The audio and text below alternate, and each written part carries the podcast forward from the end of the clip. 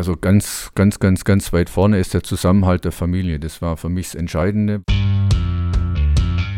Unsere Entscheidung, meine Entscheidung war eben aus diesen drei Gründen Gesundheit, Respekt und Solidarität. Der Podcast über Sport und Inklusion. Leute müssen auch Respekt haben vor Anfragen von Menschen mit, mit Behinderungen. Ne? Hintergründe, Interviews und Geschichten. Alles para. Ich würde nie was ausschließen, weil mein Körper hat mir und mein Leben hat mir so oft gezeigt, dass Dinge möglich sind, die man vorher noch nicht mehr erträumt hat. Alles Para wieder hier, euer Podcast für Sport und Inklusion mit Dorian Aust und mit mir, Philipp Wegmann. Und äh, falls ihr übrigens mal, das müssen wir noch sagen, bevor wir die Folge mal loslegen, Dorian, falls ihr nochmal Themen oder Vereine oder Personen oder sonst was uns vorschlagen wollt, äh, schreibt es uns einfach. Ähm, schreibt uns auch, wenn ihr findet, wir erzählen Mist oder wenn ihr Verbesserungsvorschläge habt oder positives Feedback. Das alles an allesparapodcast at gmail.com oder ihr erreicht uns über Social Media bei Instagram und Facebook. Das schon mal vorneweg. Heute äh, haben wir einen kleinen Schritt in unsere eigene Vergangenheit sozusagen gemacht. Wir sind äh, zur Sporthochschule gereist, wo wir früher zusammen äh, ja, die, die Bank im Hörsaal gedrückt haben. Lang genug ist her, ja. ja, jetzt kommen wir mal zu unserem heutigen Gast und äh, ja, die Pandemie lässt es tatsächlich wieder zu, dass wir ihn vor Ort treffen dürfen. Wir haben eine richtige Serie sozusagen, vor zwei Wochen schon die beiden Jungs aus dem Rollstuhltennis. noch, noch hält sie. Und heute wieder unser heutiger Gastgeber sozusagen, weil er uns hierhin eingeladen hat zur Spoho, ist äh, Paralympics-Gewinner, Welt- und Europameister im Paracycling. Und das alles äh, nach einem Autounfall im Alter von 36 Jahren. Und eine Gleichgewichtsstörung, eine Einschränkung des Sehfeldes und Epilepsie haben ihn nicht davon abgehalten und halten ihn auch jetzt nicht davon ab, die Paralympics in Tokio diesmal als einer der einzigen oder wenigen bewusst abzusagen. Und darüber müssen wir natürlich auch nochmal mit ihm nachher reden. Erstmal hallo, Hans-Peter Durst. Hallo, lieber Dorian, hallo, lieber Philipp. Ich freue mich, dass wir hier am Olympiastützpunkt an der Sporthochschule in Köln sein dürfen. Wie sieht es bei dir aus? Bist du im EM-Fieber eigentlich? Mal kurz nochmal auf was Aktuelles einzugehen. Ähm, ich bin nicht im Fieber, weil mein Fieber liegt eben eher auf drei Rädern und äh, auf dem Radsport. Aber natürlich ist man begeistert und wenn eine deutsche Fußballnationalmannschaft gut spielt, dann freut man sich und das gehört schon auch mit dazu, finde ich. Ja.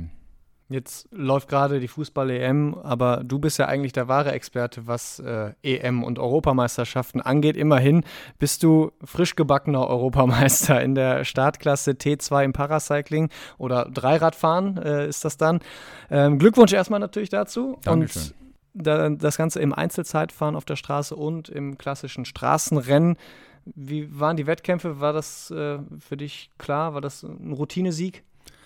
Also da darf ich vielleicht ein klein bisschen ausholen. Ähm, ihr habt ja vorhin schon ganz kurz anmoderiert, dass ich dieses Jahr nicht nach Tokio fahre. Und da gibt es natürlich immer wieder Zweifler, die denken, ja klar, der ist halt nicht fit, der ist 63 Jahre alt, dann kann man auch leicht absagen. Aber das war mir ganz wichtig, dass diese ersten, das war ja für uns Premiere, für Paracycling die ersten Europameisterschaften stattfanden. Die UEC hat bis jetzt immer so gedacht, na gut, Paracycling, das reicht auch, wenn die eine Weltmeisterschaft und alle vier Jahre äh, die Paralympics haben. Die wollen wir nicht überstrapazieren. Wir Athleten wollten aber natürlich auch gerne ganz gleichwertig und gleichberechtigt inklusiv auch Europameisterschaften. Und am Ende war es mir eigentlich entscheidend, nur zu zeigen, was ich drauf habe. Das konnte ich zeigen. Mein Zeitmessgerät, Zeiterfassungsgerät ist eben mein Dokument für meinen Trainer, für meinen Verband, für meinen Sportdirektor. Dass dann hinterher zwei Titel rauskamen, war in dem Fall nicht so wichtig für mich. Da bin ich jetzt, ohne überheblich zu klingen, ehrlich. Ähm, es war natürlich durch die Pandemie auch äh, Österreich immer noch Risikogebiet. Und dadurch durften eben Belgier, Holländer, Franzosen, Engländer gar nicht nach Österreich einreisen. Und deswegen war das Starterfeld eben recht überschaubar. Und von daher ist es ein, ein schöner, ein schöner Erfolg, zwei Premiere Europameisterschaftstitel mitzubringen. Aber das war nicht die, die erste vorrangige Aufgabe für mich. Aber ich freue mich natürlich trotzdem, weil ich bin, ich war bisher noch nicht Europameister und bin jetzt der erste Europameister in meiner Startklasse. Das ist ja auch was Historisches, genau. das kann man dann schon so sagen. Ne? Also das äh, steht dann für immer in den Geschichtsbüchern. Ja, das stimmt. Äh, du hast selbst schon angesprochen, du bist äh, da sicherlich nicht mehr der allerjüngste Starter gewesen äh, mit 63 Jahren. Da sind ja vielleicht auch welche, die in den 20ern sind, am Anfang der Karriere, welche, die gerade auf der Blüte für sich zumindest sind. Äh, du hast gesagt, du wolltest auch beweisen, dass du fit bist ähm, und nicht entgegen der Kritiker, die vielleicht sagen, er ist nicht fit. Wie bleibst du denn fit? Äh, da horchen vielleicht andere Zuhörerinnen und Zuhörer auch mal auch mal auf, weil sie sich da was abgucken wollen. Äh, wie schaffst du das? Es gibt auch ähm, eine älteste, aber ich bin der älteste Paracycler in der Welt. Also es gibt keinen älteren, der aktiv ist. Ähm, das macht mir immer besondere Freude und es gibt dort wesentlich jüngere, da habt ihr vollkommen recht. Äh, mir passiert es oft, dass die beiden links und rechts von mir, ich stehe in der Mitte dem Podium, links und rechts, die sind zusammen noch jünger als ich. Ähm, da kommt man dann schon manchmal ins Grübeln, ob das noch vernünftig ist, dass man da mitradelt. Aber auf der anderen Seite hat mich eine australische Freundin, selber Doppel-Olympiasiegerin, schon mehrfache Weltmeisterin, mal gefragt, Hans-Peter, macht dir Radfahren noch Spaß? Ich sage, ja, das ist meine Leidenschaft, das ist meine Faszination. Fühlst du dich noch konkurrenzfähig? Ich sage, das beweise ich ja immer durch die Rennen, die jetzt sicher in den letzten zwei Jahren weniger waren, aber davor immer Top 5 war eigentlich fast immer drin. Ähm, ja, warum willst du dann aufhören? Das konnte ich natürlich auch nicht mit richtig beantworten. Jetzt zur anderen Frage. Wir sitzen ja hier am OSP Köln. Ich habe einen wunderbaren Trainer, der auch hier vom OSP kommt, der Robert Pawlowski. Ich habe eine tolle Mentaltrainerin, die auch hier vom OSP kommt. Ihr merkt schon, schon ein ganz schönes Zentrum hier, die Grit Moschke. Und die pushen mich eigentlich immer so, ähm, dass ich Leistung abrufen kann, aber auch die notwendige Rege Regeneration einbauen kann. Also mein Trainingsplan ist wirklich wie so ein, wie so ein Yin-Yang, dass man also richtig Leistung abfordern kann, dass richtig gepowert wird. Ballern sagen wir gerne immer so, wenn wir auf dem Fahrrad sitzen. Aber dass auch ausreichend Regeneration, ausreichend Physio, ausreichend Lymphdrainagen, also alles, was mein Physiotherapeut, der dann allerdings in Dortmund ist, mit mir macht. Und man kann schon auch das sportliche Alter nach hinten ziehen. Aber würdest du denn sagen, dass jetzt so ein Dreirad auch ein Sport für Ältere ist? Wenn man das mal so. Vollkommen berechtigte Frage, ja, absolut berechtigte Frage. Das sage ich natürlich oft. Wenn ich auf dem Zweirad fahren würde, äh, könnte ich jetzt meinen Sport nicht mehr betreiben, weil der Vorteil für mich als älterer Athlet ist einfach, dass Dreirad sehr technisch ist. Man muss sehr viel Erfahrung haben, man muss sehr lange trainieren um diese andere Fahrweise einfach zu lernen, das andere Lenken. Wir müssen im Prinzip raus aus dem Sattel, wenn wir Kurven fahren. Das bedeutet, man muss Mut haben, auch in so eine Kurve reinzufahren mit einer gewissen Geschwindigkeit. Und da liegt eben mein Vorteil, dass ich eben das sehr lange mache. Ich bin seit 1997 auf dem Dreirad und da hat sich eben eine gewisse Erfahrung angesammelt und das hilft mir natürlich jetzt im Alter, die, die Pumpe, der Motor ist natürlich trotzdem auch 63, da, das, da, da kann man nicht dran vorbei. Und die anderen mit 25 oder jetzt gerade bei der Europameisterschaft bin ich gegen einen 20-Jährigen gefahren, der mir die ersten zwei Runden wirklich richtig den Zahn gezogen hat. Ähm, aber er hat sich halt selber überpowert. Das war eben mein Gutes. Ich wusste, dass man den Berg eben achtmal hochfahren muss. Er hat es wahrscheinlich richtig verstanden. Also er hat es schon richtig verstanden, aber dass auch seine Kraft äh, begrenzt ist. Und er ist mir dann die ersten zwei Runden schon ein ganz schön Stück vorausgefahren, aber ich habe das völlig easy, völlig entspannt gesehen, weil ich wusste, spätestens in der vierten Runde ist er wieder hinter mir, ne? weil den Berg muss man halt achtmal hoch mit, was weiß ich, jeweils 400, 450 Watt. Und das macht auch ein junger Athlet nicht äh, ohne Ende. Ne? Kommen wir mal auf Tokio zu sprechen. Äh, du hast es eben schon angerissen. Du hast äh, abgesagt. Das ist jetzt, äh, ja, Mitte Mai war das, also noch gar nicht so lange her. Mittlerweile hat sich äh, die Corona-Situation, zumindest bei uns in Deutschland, wirklich wieder sehr, sehr entspannt. Wir reden von Inzidenzen im einstelligen Bereich. Das kommt einfach schon komisch vor. Aber äh, würdest du mittlerweile sagen, vielleicht hätte ich es mir doch anders überlegen sollen oder noch länger warten sollen? Mm, nein, also die Entscheidung ist ja wohl vorbereitet und auch lange vorbereitet worden von meinem Team. Ich sage immer so schön das Parasport-Support-Team. Also es ist ja keine Eintagesentscheidung gewesen, das haben wir vorbereitet mit viel Informationen, die wir uns eingeholt haben.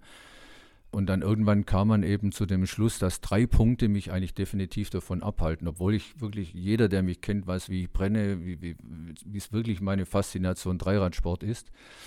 Aber so eine ist eben die gesundheitliche Lage in Japan selber, also im Gastgeberland wo das Gesundheitssystem auch jetzt, obwohl auch deren Inzidenzien verbessert wurden, immer noch im Ausnahmezustand ist. Also das war die, der gesundheitliche Grund. Der zweite Grund war, dass es drei Abstimmungen gab in Japan. Die Bevölkerung wurde abgefragt und sie haben in der ersten Abstimmung 72, dann 74 und bei der dritten Abstimmung 80 Prozent gegen die Durchführung der Olympischen Spiele und Paralympics entschieden. Nicht, weil sie uns nicht mögen, sondern weil sie Angst haben, wieder in so einen Lockdown, wieder in so eine Notfallverordnung hineinzukommen. Und der dritte Grund ist eigentlich eher ein Grund, der hier in unserer Heimat liegt. Ich selber komme aus der Getränkeindustrie. Ist mir auch nicht viel anderes übergeblieben mit dem Nachnamen Durst, aber so hat sich halt damals in Dortmund ergeben. Und ähm, wir haben natürlich viele private Freunde, Bekannte, Verwandte, die Hotels haben, die Gastronomie haben, die Getränke äh, Großhandel haben.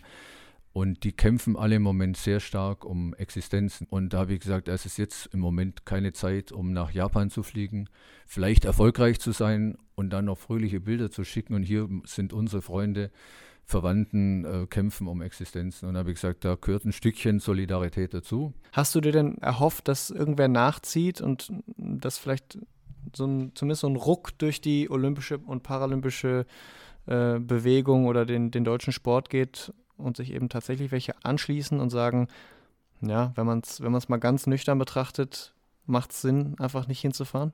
Ich habe eher gehofft, trotz meiner Entscheidung, dass sich die Weltlage einfach schnell verbessert, dass sich ökonomisch und gesundheitlich was verbessert, dass man die Spiele trotzdem im Guten durchführen kann. Und dann bin ich eben nicht dabei. Das, das wäre dann eher, würde mein Herzschmerz vielleicht noch ein bisschen äh, äh, äh verstärken. Aber ich habe nie gehofft, dass andere meinem Beispiel nachgehen. Unsere Entscheidung, meine Entscheidung war eben aus diesen drei Gründen, Gesundheit, Respekt und Solidarität. Und da stehen wir jetzt auch dazu, sollte, auch sollte es jetzt doch zu einer gesundheitlichen, unbedenklichen Olympischen Spielen und Paralympics in Tokio kommen. Jetzt hast du gesagt, ähm, diese Paralympics sind es nicht. 2024 in Paris äh, wärst du dann 66. Wärst du da nochmal dabei? Oder sagt der Körper langsam, macht langsam Schluss. Ich habe ja gesagt, ich höre nicht auf mit meinem Sport, sondern ich gehe aus diesen drei Gründen, Gesundheit, Respekt und Solidarität, nicht nach Japan. Das heißt aber nicht, dass ich nicht gerne weitermache, weil noch trägt mich mein Körper, noch hat er Lust, noch äh, ist auch meine Familie und andere Leute stehen noch hinter mir. Also ich persönlich glaube nicht, dass das durchführbar ist, aber das würde ja die Möglichkeit schaffen, dass man nochmal um ein Jahr verschiebt. Also ich wäre nicht für eine, für eine ähm, Absage, sondern ich wäre für eine nochmalige Verschiebung bis 22.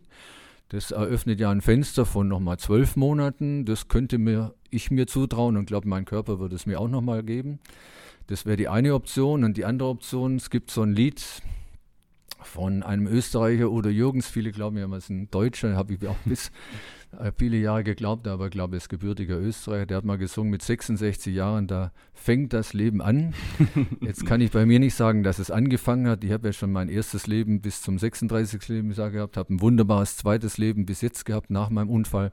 Und 66 bist du auch noch ah, nicht? Ja, aber ich wäre ja dann 2024 dann wäre ich 66, wäre dann schon über 66, weil ich ja im Mai Geburtstag habe. Die Spiele sind in der Regel zwischen August und September. Das heißt also, man könnte sich diese Option schon mal aufstellen und irgendwann muss man ja einen Schlussstrich ziehen, einen Schlusspunkt finden und was könnte es einen schöneren Schlusspunkt geben als die Liebe, ne? Stadt der Liebe, Paris. Also könnte man sich alles vorstellen. Aber man, du wir sind ja heute im Podcast, vor, sagen, wir sind ja, ja heute im Podcast, ähm, der auch nicht ganz so ernst äh, genommen werden muss. Also man, äh, man darf ja hier auch ein klein wenig äh, Optionen in den Raum stellen, die nicht, ganz, die nicht immer ganz auf dem, auf dem ähm, festen Boden der, der, der Realität sind. Ne? Aber wie gesagt, ich würde nie was ausschließen, weil mein Körper hat mir und mein Leben hat mir so oft gezeigt, dass Dinge möglich sind, die man vorher noch nicht mehr erträumt hat. Und ich weiß, dass meine Radsportkollegen, Paracycling-Kollegen, wenn die das hören hier, dann drehen die wieder am Rad und sagen, der Durst, der hat einen Vogel, will der nochmal drei Jahre weitermachen. Ne? Aber wie gesagt, ausschließen tue ich gar nichts. Du willst nichts ausschließen. Jetzt kommen wir allerdings zu einem Punkt, wo du jeweils eine Sache ausschließen musst. Wir haben eine Kategorie, ein kleines Spielchen vorbereitet. Erster Verlierer oder zweiter Gewinner? Heißt erster Verlierer oder zweiter Gewinner. Wir stellen dir immer ein, zwei Optionen vor, beziehungsweise immer zwei Optionen vor und du musst dich für eine entscheiden. Bist du bereit? Yes. Hans-Peter oder Harpe? Hans-Peter. Cola oder Fanta? Keins. Gepäckträger oder Fahrradkorb? Gepäckträger. Hungerast oder Windschatten? Mm, Windschatten natürlich. Flicken oder Reifen tauschen? Reifen tauschen. Pizza oder Pasta? Pasta. Paralympics oder WM? Beides. Sag eins. Paralympics. Knallhart, der Philipp hier. Ein, zwei oder Dreirad? Dreirad, immer. Durst oder Hunger? Beides. Eins geht nicht ohne das andere. Da gibt es auch keine Alternative. London oder Rio? Da darf ich einen Satz dazu sagen, weil das geht nicht anders. In London war ich schwer verletzt und durfte trotzdem fahren mit medizinischer Unterstützung, habe eine Silbermedaille gewonnen, war aber Weltcup-Führender, war der beste Dreiradfahrer der Welt zu der Zeit. Aber die Stimmung in London war die beste, die man, die ich jemals erlebt habe für Sport. In Rio hat es halt bei mir richtig gut gepasst. Ich habe zwei wunderbare goldene Momente erleben dürfen. Ähm, deswegen gibt's, die, die, kann man nicht vergleichen. Also aus meiner Perspektive, für mich persönlich kann man die nicht vergleichen. Dann lassen wir das mal mit Erklärung noch durchgehen, würde ich sagen. Das Danke. ist okay. Äh, und als letztes noch Straßenrennen oder Einzelzeitfahren? Einzelzeitfahren. Hans-Peter, du hast dich äh, für Durst oder Hunger beziehungsweise beides entschieden. Du konntest dich nicht entscheiden so richtig. Weil es du- zusammengehört. Es hast du schon mal zusammen. jemanden getroffen, der Hunger mit Nachnamen heißt? Ja, selbstverständlich, klar. ja, der, Das ist ja der Wahnsinn. ja, klar. Wie ging das Gespräch aus? Ja, auch so, so wie beide waren. Das war in Österreich und das war eine, eine Bäckersfamilie, die hießen Hunger. Und war einfach halt ein, ein lustiges, Ge- äh, lustig da oben Bäcker Hunger. Da gehen wir jetzt Da rein. müsst- da und ich habe mir vorgestellt, Durst. Und er sagt, ja, ja, den Witz haben wir, das Ja, hören wir häufiger. Und, aber nee, da, da war kein großer Smalltalk. Das war einfach halt was gekauft und wieder raus. Aber es ist halt, man macht dann mal so einen ganz netten Joke darüber. Aber ja. gut, dass die Bäckersfamilie Hunger heißt und äh, der, der aus dem Getränkemarkt oder aus, dem, aus der Getränkebranche kommt, Durst heißt. Aber darf ich was verraten? Mein Großvater hieß ja auch Durst und der hatte eine Bäckerei. Da schließt sich der Kreis. Aber worauf wir tatsächlich hinaus wollten, ähm, geht so ein bisschen weg vom, vom sportlichen Thema jetzt. Wir sind ja sowieso gerade schon bei Hunger und Durst. Es gibt weiterhin kein Wort, was sich so richtig durchgesetzt hat für nicht mehr durstig sein. Hast du da einen guten Vorschlag? Also es gab mal den Vorschlag äh, SIT an, ne? Statt also satt, statt satt, aber hat sich ja nicht durchgesetzt. Also hätte ich jetzt auch keinen Vorschlag. Also ich freue mich eigentlich immer, wenn ich durstig bin. Ich möchte gar nicht, nicht mehr durstig sein, weil es gibt so viele leckere Getränke, nicht alkoholisch, alkoholisch. Die Leute in der Getränkeindustrie, aus der ich ja komme, die machen, also wirklich, sind so innovativ wie ganz wenige Branchen, finde ich, die mittlerweile aus allem irgendwie ein leckeres Getränk machen, was man sich vorher gar nicht vorstellen konnte. Also ich möchte gar nicht nicht durstig sein. Äh, wir wollen aber trotzdem nochmal auf London äh, und Rio zurückkommen. Du hast es schon kurz äh, erwähnt. London war es so, dass du kurz vorher einen, sehr schweren Unfall hattest, Verkehrsunfall, trotzdem antreten konntest und äh, Silber gewonnen hast. Aber du hast die beiden goldenen Momente, wie du sie selbst genannt hast, äh, in Rio auch schon genannt. Aber es ging wieder nicht ohne äh, ja, ein bisschen Drama, weil beim Rennen ist dir nach wenigen Metern schon der Sattel abgebrochen und du bist fast das gesamte Rennen ohne Sattel gefahren. Hm. Wir haben wunderbare Trainingseinheiten gehabt, fahren von dieser wunderbaren Rampe los in diesen herrlichen, fast schon Regenbogenfarben, ne, die also in Rio dominiert haben damals. Die ganze Rampe und nach 500 Metern dachte ich, ich hätte einen Platten hinten rechts, weil das ganze Rad so anfing zu schwimmen. Und höre dann in dem gleich fast im gleichen Moment so ein metallisches Klingen. Und fiel was auf den Boden und mein Sattel ging plötzlich, tschuck, kippte so nach vorne runter. Ne. Und jetzt hatte ich das große Glück, dass hinter mir im Begleitwagen, also beim Einzelzeitfahren, begleitet ja ein erfahrener Radsportler, in dem Fall war es das große Glück, das war der Bundestrainer Paracycling und als Beifahrer der Bundestrainer Paratriathlon, der zwei Tage vorher mit dem Martin, Schmidt, äh, Martin Schulz die Goldmedaille gewonnen, die erste paralympische Goldmedaille im Triathlon gewonnen hatte. Ne? Und die beiden saßen jetzt hinter mir und schrien aus dem Fenster, Hans-Peter, drück den Sattel dran, fahr weiter. Ne? Und ich habe, bis ich das realisiert hatte, war ein zweites, kann man ja alles auf dem SAM-Gerät schön sehen. Äh, Und dann habe ich mich gesammelt, bin einfach weitergefahren, mit der anderen Sitzposition natürlich. Das heißt also, ich bin voll nach Gefühl gefahren. Und ich komme im Ziel an, Tränen überströmt natürlich, weil mir klar war, das ist nicht aufgegangen, vier Jahre trainiert, die anderen haben sich für mich geopfert da und ich mache das Ding da nicht. Ne? Und ich wusste ja noch nicht mal, was wirklich passiert war. Und dann gibt es ja diese bewegten Bilder von ARD und ZDF, wo ich mit dem Ziel ankomme, absteige vom Fahren, in dem Moment der Sattel einfach runterfällt, einfach ohne Kommentar runterfällt. Ne? Und damit war für mich das Rennen gegessen und plötzlich kommt ein, ein Helfer von uns an, Telefon dran und äh, Gold, Gold, Gold. Ich darf ja nicht so laut hier anschauen. Gold, Gold, Gold. Und Ich sage, nee, da musste ich verdammt, ich bin ganz schlecht gefahren und so weiter. Und sagte, nein, Gold. Und dann kam natürlich schon, dann kam Friedhelm Beucher und Fotografen und alle gratuliert und meine Frau sah im Hintergrund winken. Und dann habe ich es auch geglaubt dann, und es war ja dann auch so. Und wir haben hinterher, das ist das Spannende eigentlich, wir haben hinterher ausgelesen, den, den, das SRM, als wir wieder in Deutschland waren. Und ich habe Wattwerte über gewisse Sekundenteile getreten, die ich noch nie im, in der Leistungsdiagnostik getreten habe. Das heißt, also diese, diese Angst zu versagen oder die Traurigkeit hat so viel Power im Körper, also so, so eine Art Tigersprung-Effekt da, ne, wenn irgendwas Schlechtes hinter dir ist, was gefährlich ist. Und ich bin durchgängig über meinem Maximalpuls, also über meinem eigentlichen diagnostizierten Maximalpuls gefahren.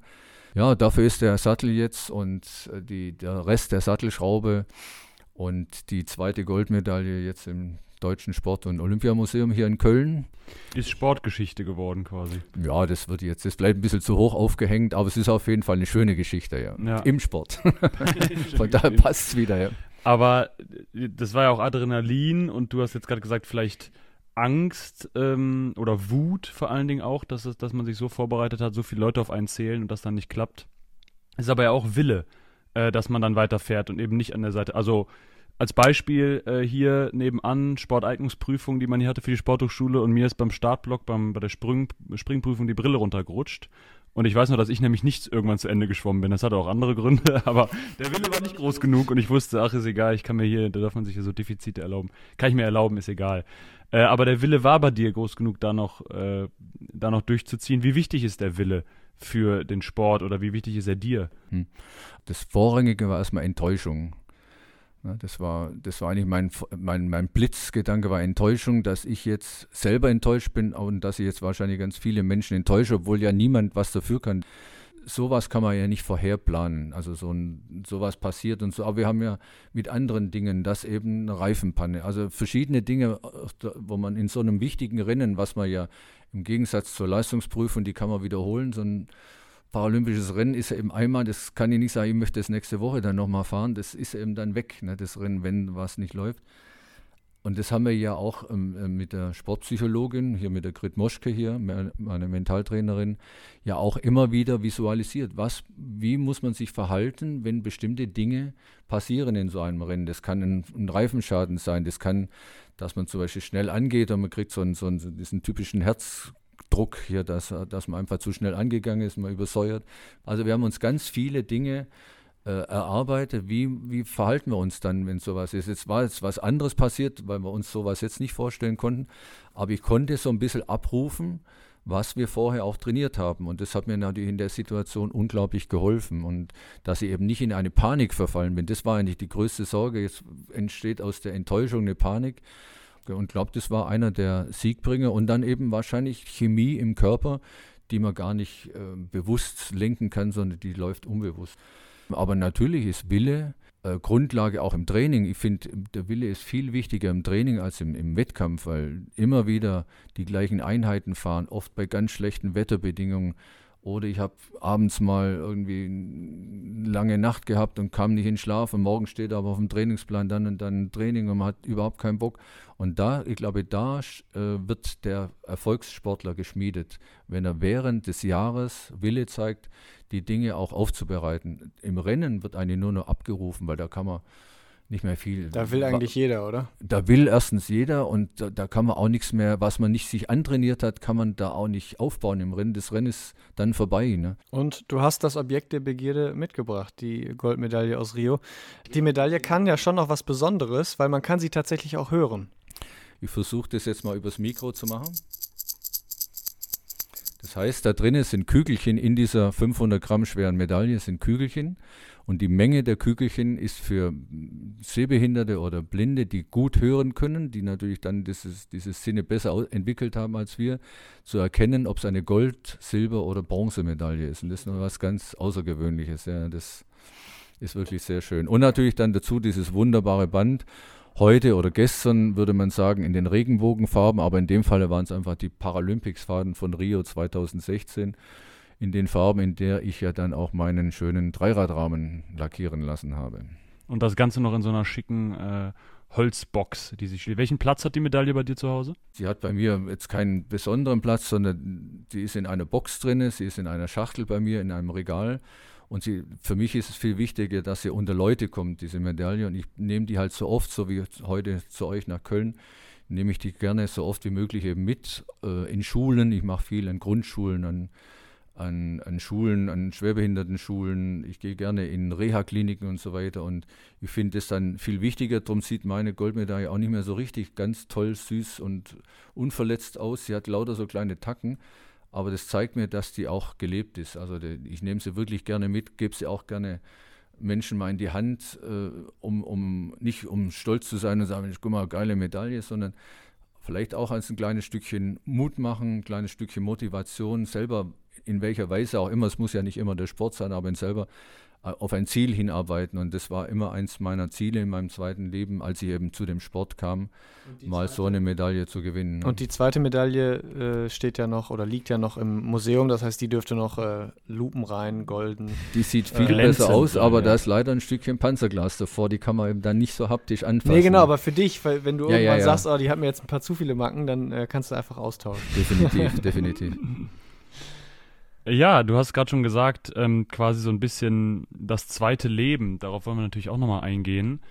Ähm, du hattest einen Autounfall. Welche Erinnerung hast du noch daran? Ich selber habe an den Unfall circa 14 Tage vorher und ja, vielleicht drei Monate danach gar keine Erinnerung, ne, weil eben da, das, das ist ein Schutz des Hirns. Ich bin ja mittlerweile so fast so ein kleiner Experte für Schädel-Hirntrauma, weil man so oft auch so Dinge gefragt wird und natürlich dann ich mich auch vorher erkundige, wie ist es und warum ist es so weiter. Ich war 23 Monate in der Klinik, da wird man ja auch aufgeklärt, warum ist es, ist einfach ein Schutz bei so einem Aufprall, bei meiner klassischen Schädel-Hirnverletzung, damit das Hirn nicht durchdreht. Ne? Und dafür gibt es eben diese Schutzfunktion Abschalten und äh, wenig, wenig Erinnerung an das, an das eigentliche äh, Geschehen. Dann hast du jetzt gerade selbst gesagt, fast zwei Jahre warst du dann in der Klinik. Auch da braucht es ja eigentlich ziemlich viel Wille und vor allen Dingen auch viel Unterstützung. Also Unterstützung auf jeden Fall. Also ich würde sagen, die ersten mindestens 12, 13 Monate braucht ihr auch keinen Willen, weil da, da, da ist der Körper komplett willenlos man ist ja in der ersten Zeit erstmal ganz weg im Dunkeln, im Koma, im Wachkoma, dann im Aufwachmodus, bis dann die Realität wieder in den Körper kommt, ins Hirn kommt, das dauert eine ganze Weile. Und das ist eigentlich auch was Positives bei Schädelhirnverletzten, dass sie eben auch langsam wieder dazukommen. Wenn, es gibt natürlich immer mal Fälle, nach Schlaganfällen, Hirninfarkten, Unfällen und so weiter, dass man sehr schnell wieder in die Realität kommt. Das ist oft sehr hinderlich für die Patienten. Da kommen dann oft Depressionen und sonst was, weil man gar keine Zeit hat, über die Situation nachzudenken. Bei mir kam das ja wirklich schleichend ganz langsam. Ich war weit weg von zu Hause in einer neurologischen Klinik. Äh, meine Frau durfte mich die ersten Monate vielleicht alle zwei Wochen mal besuchen. Die Kinder noch weniger am Anfang, weil das einfach Stress ist für den ganzen Mensch, für den Körper. Also Besuch ist schlecht. Ne? Dann wird man ja mehr und mehr mobilisiert. Man kommt raus aus der eigentlichen Station, man kommt auf Außenbereiche. Aber es kommen dann trotzdem die Tage, wo dann eben Wahrheit zum Mensch kommt. Das sind dann zum Beispiel der Tag, als mich das erste Mal der, äh, heute sagt man, Reha-Manager im Krankenhaus besucht hat. Ne? Und ich habe schon, das ist eine tolle Sache, dass die da kommen, ne, kommen extra aus Dortmund und besuchen mich hier. Aber der hat dann natürlich einen Auftrag, der musste mir sagen, dass ich nicht mehr arbeiten darf. Ne? Also nicht mehr in meinem Beruf demnächst arbeiten darf, wenn ich hier rauskomme. Ne? Also das sind schon immer so Tage, die, die kommen halt dann in Perioden, die man dann aber Gott sei Dank in einer Klinik wieder aufbereiten kann. Oft ist es heute so, weil unser Gesundheitssystem auch immer mehr an ökonomischen Gesichtspunkten arbeitet und dann werden Leute viel zu schnell aus Reha-Kliniken, gerade in neurologischen Reha-Kliniken, entlassen, nach Hause entlassen, kriegen dann vielleicht noch ein bisschen ambulante Begleitung, aber diese diese Horror-Dinge, die dann passieren, also Familie, Freunde, Telefon, alles kommt ja dann wie aus dem Nichts auf einen zu. Also ich habe immer damals gesagt, nach der Klinik, ich war in einem Wohlfühlkonkon in der Klinik und dann hatte ich plötzlich eine offene Stirn, weil alles ungefiltert da reinging. Ne? Jedes Geräusch ist Stress dann in der Zeit. Ne? Was hat dir denn da am meisten geholfen? Also ganz, ganz, ganz, ganz weit vorne ist der Zusammenhalt der Familie. Das war für mich das Entscheidende, weil genau diese Fragen ja bei mir auch immer wieder kamen. Was bin ich jetzt für ein Vater, der nicht mehr Vater ist, der nicht mehr arbeitet, der nicht mehr für seine Familie Geld verdienen kann, ne? weil in unserem Mittelpunkt in unserer Gesellschaft ist halt Geld verdienen, Arbeit, tough sein, erfolgreich sein und das konnte ich ja in dem Moment nicht. Ich konnte nicht erfolgreich sein, ich konnte nicht Geld verdienen, ich konnte nicht mit meinen Kindern spielen, ich konnte nicht bestimmte Dinge machen, ich war kein richtiger Ehemann mehr. Das sind ja die Gedanken, die einem durch den Kopf gehen. Ne? Und da war das Wichtigste war wirklich der Zusammenhalt in der Familie. Eben auch dieser Zusammenhalt des Freundeskreises, das geht nicht 101 zu 1 auf. Man verliert natürlich in so einer Zeit auch Freunde, die halt das nicht verstehen, dass man da eben ein bisschen anders ist. Und dann natürlich diese unglaubliche Geduld der Therapeuten in den Kliniken. Also bei mir war es eben eine neuro neurologische Klinik in Hessisch-Oldendorf die ähm, auch sehr innovative Therapien zu der Zeit hatten, also sehr früh schon mit bestimmten Therapien angefangen haben, wo andere Neurologen gesagt haben, ne, der braucht erstmal Ruhe. Das sind also die drei Punkte, diese Geduld, das ist einfach was Unglaubliches. Ne? Aber das, wenn die Familie zusammenhält, da, da ist, das ist also schon die Basis für, für alles, fürs Leben. Du hast das Thema Geduld schon angesprochen. Wie viel Geduld brauchtest du? Weil wenn wir dich jetzt hier heute so erleben, äh, das ist ja, ist ja der Wahnsinn. Du hast da einen Gehstock, aber gefühlt brauchst du den auch nicht unbedingt immer. Also wir sehen dich auch immer mal wieder ein paar Schritte ohne machen. Ähm, bist erfolgreicher äh, Parasportler. Wie viel Geduld brauchtest du und wie lange hat es dann gedauert, bis du, naja, ich sag mal so diesen jetzigen Zustand als ja, im Leben stehender äh, Mann also ich bin eigentlich der ungeduldigste. Ich hoffe ja, dass meine Frau den Podcast jetzt nicht hört. Aber ich bin eigentlich der ungeduldigste Mensch, den es überhaupt gibt. Und ich, deswegen gab es auch in der Klinik und auch bei uns zu Hause denn am Anfang viel, viel Ärger, weil ich das erstmal nicht so verstanden habe mit dieser Geduld. Ne, das immer wieder eingebremst, immer wieder. Ich wollte weg, ich wollte nach draußen, ich wollte, ich, ich, bin, das hört sich jetzt ein bisschen komisch an, aber es ist wirklich so und ich habe auch keine Scheu, das in der Öffentlichkeit zu erzählen, weil ich es auch schon ganz oft gemacht habe. Ich bin nach 23 Monaten nach Hause gekommen, das war im März 96 und das erste war Anzug anziehen. Damals hatte ich noch ein bisschen größeren, schwereren Dreipunktstock, Aktentasche in der Hand, da war gar nichts drin und wollte zur Arbeit gehen. Das war meine erste Amtshandlung zu Hause. Völlig orientierungslos, weil ich zu der Zeit noch gar nicht so richtig einschätzen konnte, wo ich war. Und das war für meine Frau war das Horror, ne? weil die, die, die ging irgendwo weg und nach fünf, sechs, sieben Minuten wusste ich nicht mehr, wo ich war und war irgendwo hilflos in der Gegend, obwohl es ja meine nicht Heimat, aber meine gelebte Heimat in Dortmund ist, mein Wohngebiet, was ich eigentlich kenne, ne? aber es war halt damals so. Ja. Talking Tacheles. Tacheles ist ja so ein Wort, was äh, schon für sich spricht. Wir wollen so ein bisschen vielleicht Fragen stellen, die entweder äh, uns ein bisschen unangenehmer wären zu stellen oder die nicht vielleicht jeder so oder jede so stellen würde. Und das probieren wir jetzt mal.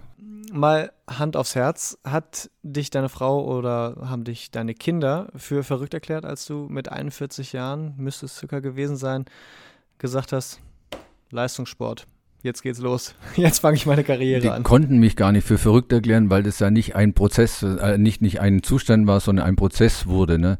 Die waren eigentlich alle begeistert, als ich nach Hause kam und gesagt, ich war bei einer Wohltätigkeitsratveranstaltung, da hat mich ein Betreuer des Deutschen Behindertensportverbandes angesprochen und sagt, du fährst aber gut Dreirad, könntest du nicht bei uns mitfahren? Und ich wusste gar nicht, was er meint, weil ich wusste vorher wirklich nicht, dass es Sport auf Dreirad gibt, also dass ein Dreiradsport offiziell bei einem Verband angesiedelt ist. Und er hatte mich dann eben vorgestellt beim Bundestrainer und so wurde das ein ganz langsamer Prozess, der ja am Anfang auch sehr nett von meiner Frau begleitet wurde, weil sie mich ja auch zu den ersten Einladungen, Trainingslagern nach Freiburg gefahren hat und das ja auch mitbekommen hat, wie, wie toll das ist, was da für eine tolle Stimmung ist, was das für nette Menschen sind. Also der, der Altbundestrainer, für mich ist er schon der Alt-Alt-Bundestrainer, weil es ja schon der dritte Bundestrainer in meiner Zeit ist. Ähm, der, der war selber in einer Behindertenschule in der Nähe von Freiburg tätig und hat es ehrenamtlich damals noch gemacht. Das kann man sich gar nicht vorstellen. Bundestrainerjob nebenher ehrenamtlich aber das hatte eben auch für uns Athleten den, den, den, den Charakter, dass wir eben auch uns wie, wie eine Familie gefühlt haben im Prinzip. Er war der, der Kopf der Familie, ich möchte nicht sagen Vater oder Mutter, er war einfach der Kopf der Familie. Und wir haben ganz, wir mussten viel trainieren, wir mussten unsere Dinge ableisten, aber es war trotzdem eine sehr familiäre äh, ähm, Umgebung immer. Trotzdem hat deine Frau vermutlich damals gedacht, mit 41, als du angefangen hast, ja gut, dann macht er das zwei, drei Jahre Aber eben nicht bis Mitte 60.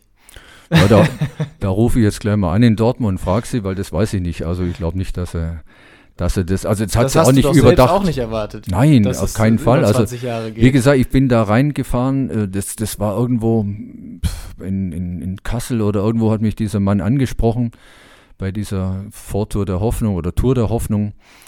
Und dann habe ich gesagt, "Hm, coole Sache, da fahre ich jetzt mal mit. Und dann kommt es ja aber eins wie das andere. Da kommt erste, die erste Einladung Trainingslager, kommt die erste Einladung Deutsche Meisterschaft.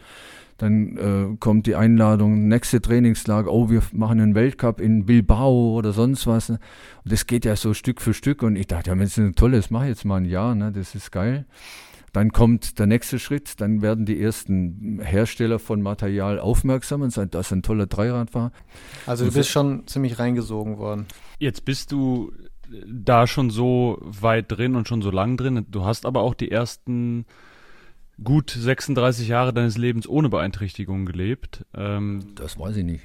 würdest du, also sagen wir mal offiziell und ohne vor allen Dingen Parasport, Genau. äh, würdest du denn trotzdem sagen, du bist, mal überspitzt gesagt, genauso behindert wie die Menschen, die von Geburt an eine Beeinträchtigung haben? Also weißt du überhaupt, wie die sich fühlen?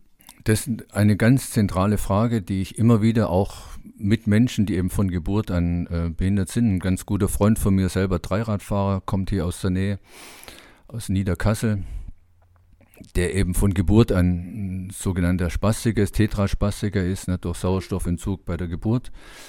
Ähm, und wir kommen nie so ganz auf einen Nenner. Also ich versuche immer vorsichtig auch zu ergründen, wie es bei ihm ist. Er versucht vorsichtig zu ergründen, wie es bei mir ist. Ähm, was, was ist schwerwiegender, ob man aus einem gesunden Leben in ein in Anführungszeichen behindertes Leben kommt oder ob man einfach ein anderes Leben gar nie kennt, dass man einfach wie selbstverständlich und er hatte eben auch ganz tolle Eltern, die auch von Anfang an ihn total gleichwertig erzogen haben, die immer gesagt, unser Sohn geht auf die Regelschule, der geht in keine Körperbindenschule und so weiter. Also er hat schon in der Beziehung auch ganz tolle Eltern gehabt, wenn es auch nicht immer einfach war für ihn. Er musste sehr viel kämpfen, musste sehr, weil natürlich er hat Sprachspastiken auch, also er, er tut sich schwer beim Sprechen oft und so weiter. Also ich finde es eine sehr philosophische Frage, da würde ich auch total gerne mal nochmal mit jemandem diskutieren, ähm, so, so, Leute wie zum Beispiel im Ethikrat so, was, was ist Leben? Ist Leben als Blinder, ist Leben als Gehörloser, ist Leben ähm, als Schädelhirnpatient, ist Leben als Gesunder? Was, was, was macht das Leben eigentlich wirklich aus? Also ich kann es nicht beurteilen. Ich kann nur für mich sagen, ich ziehe natürlich viele positive Erfahrungen aus meinem ersten Leben, weil ich natürlich zum Beispiel ähm, Netzwerke aus dem ersten Leben kenne und weiß, wie man netzwerkt. Ne? Das hat mir natürlich auch sehr geholfen jetzt im zweiten Leben, dass man sagt, man muss einfach mit den richtigen Leuten mal offen sprechen, oftmals auch ergebnisoffen und ohne Ergebnis. Das kommt natürlich auch vor, aber das gehört halt zum Leben auch dazu, ähm, dass man nicht mit zu hohen Erwartungen in Gespräche geht und dann enttäuscht ist, sondern ich gehe eigentlich immer ergebnisoffen hin. Ich versuche meine Faszination für meinen Sport überzubringen. Jetzt kann ich auch mal immer noch ein bisschen unterstützen durch diese Medaillen, durch Erfolge, durch äh, Wahl zum Sportler oder so weiter. Das zeigt ja auch neuen Partnern, die man immer mal wieder dazu gewinnt. Ähm, das macht die Überzeugungskraft dann etwas leichter, ne, wenn man das ein bisschen unterfüttern kann. Und nicht beim ersten Mal muss halt immer sagen, also ich habe total Spaß am Dreiradfahren und dann war schon meistens die Ohrenklappen zu. dann haben die, haben die mich nur zehn Minuten reden. Gesagt, war ein gutes Gespräch, Herr Durst, wir melden uns wieder. Und da wusste ich schon vom Augen, also vom, vom, vom ins Augen gucken, da meldet sich niemand wieder. Ne? Damit sind wir auch schon bei unserer äh, letzten und dritten Frage bei Talking Tacheles. Du hast es schon äh, angesprochen, Dreirad ähm, ist dein Sport oder dein Sportgerät in dem Fall. Klingt aber für diejenigen, die jetzt vielleicht nicht die Paralympics beim letzten Mal eingeschaltet haben und dich am Fahren sehen, erstmal nach Kindergeburtstag, weil man eben nicht weiß, dass es auch ein Sportgerät für äh, Menschen mit Einschränkungen ist. Kriegst du auch manchmal so Sprüche gedrückt, so von wegen der Rentner auf dem Dreirad oder irgendwie sowas? Also der Rentner auf dem Dreirad habe ich noch nicht bekommen, aber ich habe ja nicht mit diesen wunderbaren Dreirädern, wie ich sie jetzt in der Garage habe, angefangen, sondern ich habe ja mit drei Rädern von der Stange angefangen, also mit einem Einkaufsfahrrad, 24 Kilo schwer, angefangen zu fahren. Und die sehen natürlich auch wie Einkaufsfahrräder aus. Also es ist jetzt nichts Negatives an den, genau, ein Körbchen drauf und alles picobello, gerade ein Lenker, äh, noch so ein Würmchen, so ein Hörnchen dran. Und da das muss man nochmal ganz kurz zur Einordnung sagen. Dein Jetztrad, mit dem du die Wettkämpfe fährst, das sieht ja aus als ein schniekes Rennrad. Äh, wenn du da noch einen Rennanzug anhast, dann würde ja, man das natürlich nicht sagen, Rennen auf dem Rennrad. Da, ja, genau, da wäre ja hinterher dazugekommen, wie sich das wirklich verändert hat. Das ist so unglaublich. Ich bin ja da auch schon durch Dortmund geradelt, bin, was weiß ich, kleine Einkäufe gemacht.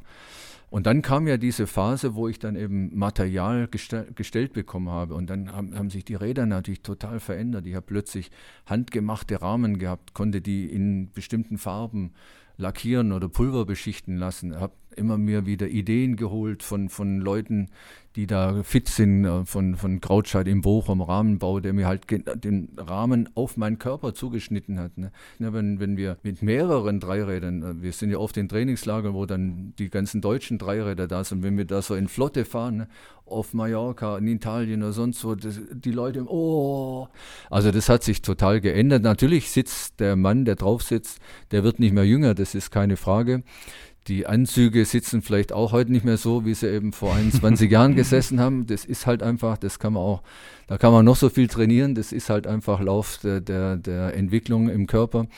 Dazu habe ich ja eine Stoffwechselkrankheit, also die heißt wirklich, ist jetzt lustig, weil ja die OK-Chefin in Tokio auch Hashimoto heißt, aber so heißt eben auch meine Autoimmunkrankheit, ist eine Schilddrüsenkrankheit, die heißt halt auch Hashimoto. Und das be bewirkt eben auch, dass eben Ablagerungen überwiegend Wasser im, im Körper sich ansammeln, die man auch nicht wegkriegt. Ne? Das ist, das ist zwar medikamentös gut eingestellt, aber das ist einfach auch ein Effekt dieser Krankheit, dass man etwas Wasserablagerung hat. Und da sitzt halt ein enger Zeitfahranzug, sitzt da nicht mehr so toll, gerade in den Bereichen, wo man halt dann eben auch Schultern hat. Ne? Dann, das sieht natürlich bei einem Maximilian Levy natürlich schon ein bisschen anders aus als bei einem, aber ich bin eben auch doppelt so alt. Ne? Das ist halt einfach die Krux. Ne?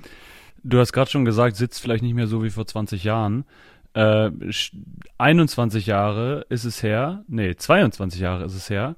Äh, da hast du oder besagst du selbst, das war eigentlich dein Top-Moment deiner Paraleistungssportkarriere, äh, nämlich die Radtouristikfahrt 99. Wieso ist es nicht die Silberfahrt von London oder die Goldfahrt von Rio? Wieso ist es diese Fahrt? Erstmal Goldmedaille an euch beide, was ihr alles recherchiert habt, ist ja unglaublich. Weil ich jetzt gerade ging gerade bei meinem Film, was wollen die von mir vor 22 Jahren wissen? Aber na, absolut richtig. Also ich habe ja, wie gesagt, angefangen auf diesem Rad und da hat man sich dann eben langsam so die, die Muskulatur wieder aufgebaut. Die baut sich natürlich auch ab, obwohl sie auch etwas trainiert wurde in der, in der, in der Reha-Klinik, aber sie baut sich trotzdem ab hat er ein klein bisschen aufgebaut. Irgendwann habe ich es dann auch geschafft, so die ersten kleinen Hügel wieder vom Ruhrtalradweg zurück nach Dortmund über Schwerte zu fahren. Ja, und dann kam mein Verein und sagte, wir machen die Haarstrang äh, RTF, das so heißt halt diese RTF bei uns in Dortmund. Äh, relativ wellig, viele Höhenmeter ähm, und da haben dann einige gesagt, Hans-Peter, du bist so jetzt so gut auf deinem Dreirad, hättest du nicht mal Lust, die zu fahren? Ne? Und ich sage, ja klar, logisch, warum eigentlich nicht? Ne? Und die dachten jetzt natürlich alle, die, die Einstiegskilometer, 37 Kilometer. Ich habe mir aber auf die 156 sind es, glaube ich, angemeldet. Ähm, und dann haben die gesagt, okay, wenn der das macht, dann begleiten wir ihn halt. Das heißt also, es geht in Richtung Sauerland immer bergauf, bergauf, berg, bergab bis Günne, also Möhnesee, wo dann der Wechsel ist. Ne? Das war dann die Hälfte, die war eigentlich schon tot. Ne? Die war völlig tot. Das war erst die Hälfte. Ne? Und dann im Prinzip hatte man aber, wenn man gen Osten fährt, ja meist Rückenwind. Das heißt also, die andere Hälfte, die genauso hügelig und wellig war, im Gegenwind noch zurückzufahren. Aber wir haben es am Ende geschafft. Bin dann irgendwann angekommen in Dortmund an dieser Schule in Brünninghausen in der Start und Ziel ist. Ähm, normalerweise wartet da ein bisschen Musi, da wartet ein schöner Bierwagen, da wartet ein Grill mit roten Würstchen und sowas. Ne? Aber als ich natürlich ankam, wartete da niemand mehr, außer meiner Frau mit dem Auto natürlich. Ne? Ja, und ich bin dann 14 Tage im Bett gelegen, aber es war wirklich dieser Moment, ich habe mal wieder was geschafft. Ne? Das war wirklich auch was ganz Besonderes. Ich habe mal was geschafft, was jetzt nicht in der, im Bereich Reha war oder das, das, es war einfach in meinem neuen Leben war es mal was ganz Außergewöhnliches. Man 24 Kilo lang, also sagen wir 11, 12 Prozent Berge hochzufahren, das ist, also denke mal, selbst heute, obwohl ich viel besser trainiert bin, würde mir das noch Mühe bereiten, weil es einfach halt von der, von der Belastung nach unten hin eine ganz andere Situation. Man musste ja im Prinzip diese Kilo hochziehen. Ne? Das ist also schon emotional was Unglaubliches und hat mir ja sofort bewogen. Ich lag circa 14 Tage dann, nein, nicht nonstop im Bett, aber mir tat wirklich jede Sehne, jedes Muskelchen, alles tat mir weh. Und das war eigentlich so, also es war nicht der Beginn des Leistungssports, aber es war so wo in mir vielleicht so der Funke gekommen ist, ja, mit dem Radfahren kann man doch deutlich mehr machen, als, als ich mir vorstelle. Aber an, an Sport und Leistung habe ich da gar nicht gedacht. Ne? Das war noch viel zu weit weg. Sagt Hans-Peter Durst über seine ersten Erinnerungen an äh, seine Parakarriere. Mittlerweile ist äh, ganz schön was dazugekommen. Paralympics-Gewinner, Weltmeister, aktueller Dreirad-Europameister.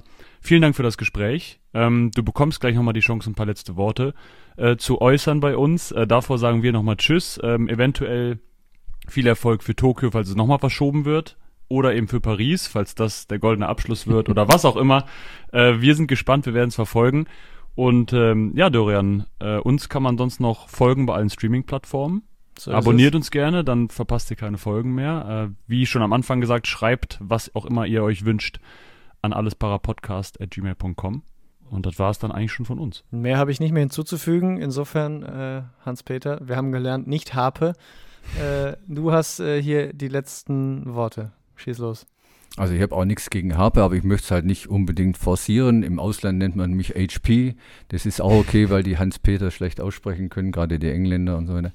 Nee, also vielen Dank für die Gelegenheit, heute so auch ein bisschen meine Gedanken äh, aussprechen zu dürfen, vor allem relativ ausführlich. Das gibt es ganz selten. Dorian, Philipp, vielen Dank dafür. Und auf dem Weg möchte ich auch nochmal Marcel Wienand herzlichen danken, weil der hat uns vernetzt. Das ist ja auch mal ganz wichtig, so ein, so ein Netzwerk zu haben. Äh, und er hat gesagt, das sind zwei coole Jungs, die machen einen richtig guten Job. Geh dahin. Es ist sehr cool und darum freue ich mich und bedanke mich sehr für die Einladung. Und ich möchte heute nochmal so sagen, also wenn ihr Lust habt, das zu machen, was, auf was ihr brennt, setzt es durch. Das meine ich jetzt nicht an euch beide nur, sondern eben an die Hörer dieses Podcasts Alles Para. Und wenn ihr für was brennt, dann werdet ihr auch in, individuell in der Sache erfolgreich sein. Das muss nicht immer eine Goldmedaille am Ende sein. Das kann ein schönes Musikstück sein, was ihr euch am Klavier erarbeitet. Es kann ein schönes Bild sein, was ihr euch gemalt habt. Wichtig ist, dass man die Leidenschaft dafür aufbringt und, für, äh, aufbringt und für das, was man halt wirklich Passion zeigt. Vielen Dank euch nochmal. Schatz, ich bin neu verliebt. Was?